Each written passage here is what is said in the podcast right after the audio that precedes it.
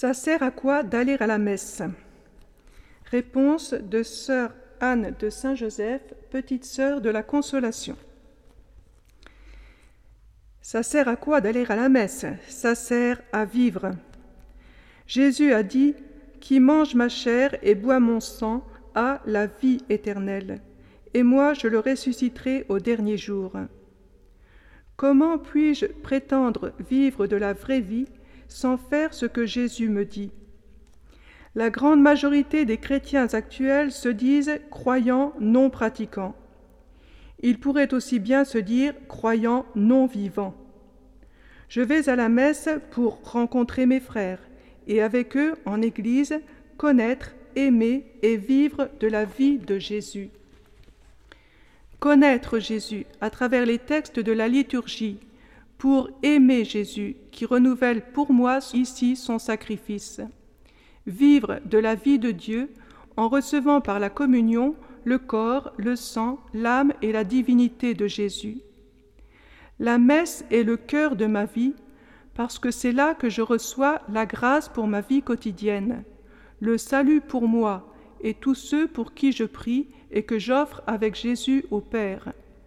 La vie éternelle déjà, en recevant par la communion Dieu lui-même, qui est la récompense des saints dans le ciel.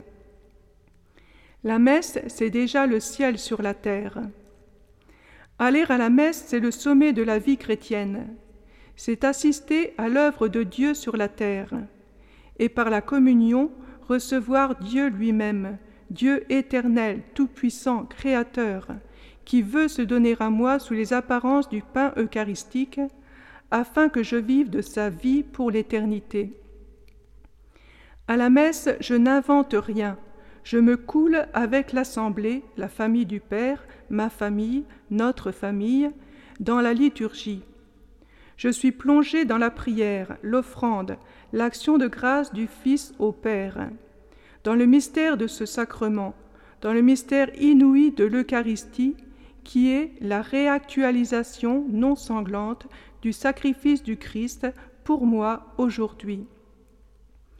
Il faut dépasser nos sentiments et sensations en tout genre pour nous plonger dans la confiance et l'amour. Entrer dans cette communion que Jésus veut avec moi personnellement. C'est parce que nous n'aimons pas vraiment que nous ne comprenons pas l'amour fou de Dieu qui nous a donné son Fils pour nous sauver et a inventé ce sacrement pour me donner son corps, son sang, son âme et sa divinité en nourriture. Et voici la réponse du Saint-Père Benoît XVI au JMJ de Cologne le dimanche 21 août 2005. Revenons encore à la dernière scène. La nouveauté qui s'y est produite, résidait dans la nouvelle profondeur que prenait l'ancienne prière de bénédiction d'Israël. Prière qui devient alors la parole de la transformation et nous donne à nous de participer à l'heure du Christ. Jésus ne nous a pas donné la mission de répéter la scène pascale qui, du reste, en tant qu'anniversaire, ne peut pas se répéter à volonté. Il nous a donné la mission d'entrer dans son heure. Nous y entrons grâce à la parole qui vient du pouvoir sacré de la consécration, une transformation qui se réalise par la prière de louange, qui nous met en continuité avec Israël et avec toute l'histoire du salut, et qui en même temps nous donne la nouveauté vers laquelle cette prière tendait par sa nature la plus profonde. Cette prière, appelée par l'Église prière eucharistique, constitue l'Eucharistie. Elle est parole de pouvoir qui transforme les dons de la terre de façon tout à fait nouvelle en dons de soi de Dieu et qui nous engage dans ce processus de transformation. C'est pourquoi nous appelons cet événement Eucharistie, traduction du mot hébraïque beraka, remerciement, louange, bénédiction, et ainsi transformation à partir du Seigneur, présence de son heure. L'heure de Jésus est l'heure où l'amour est vainqueur. En d'autres termes, c'est Dieu qui a vaincu, parce qu'il est l'amour.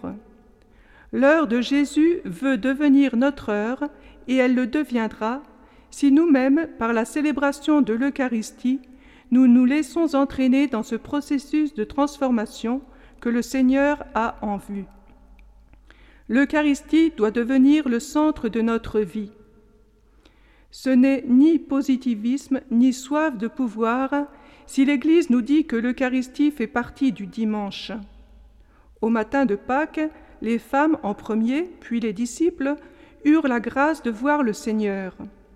Depuis lors, ils surent que désormais, le premier jour de la semaine, le dimanche, serait son jour à lui, le jour du Christ. Le jour du commencement de la création devenait le jour du renouvellement de la création. Création et rédemption vont ensemble. C'est pour cela que le dimanche est aussi important. Il est beau qu'aujourd'hui, dans de nombreuses cultures, le dimanche soit un jour libre ou qu'avec le samedi, il constitue même ce que l'on appelle le week-end libre. Ce temps libre, toutefois, demeure vide si Dieu n'y est pas présent. Chers amis, quelquefois, dans un premier temps, il peut s'avérer plutôt mal commode de devoir prévoir aussi la messe dans le programme du dimanche. Mais si vous en prenez l'engagement, vous constaterez aussi que c'est précisément ce qui donne le juste centre au temps libre. Ne vous laissez pas dissuader de participer à l'Eucharistie dominicale et aidez aussi les autres à la découvrir, parce que la joie dont nous avons besoin se dégage d'elle. Nous devons assurément apprendre à en comprendre toujours plus la profondeur. Nous devons apprendre à l'aimer. Engageons-nous en ce sens, cela en vaut la peine. Découvrons la profonde richesse de la liturgie de l'Église et sa vraie grandeur. Nous ne faisons pas la fête pour nous, mais c'est au contraire le Dieu vivant lui-même qui prépare une fête pour nous. En aimant l'Eucharistie, vous redécouvrirez aussi le sacrement de la réconciliation, dans lequel la bonté miséricordieuse de Dieu permet toujours un nouveau commencement à notre vie.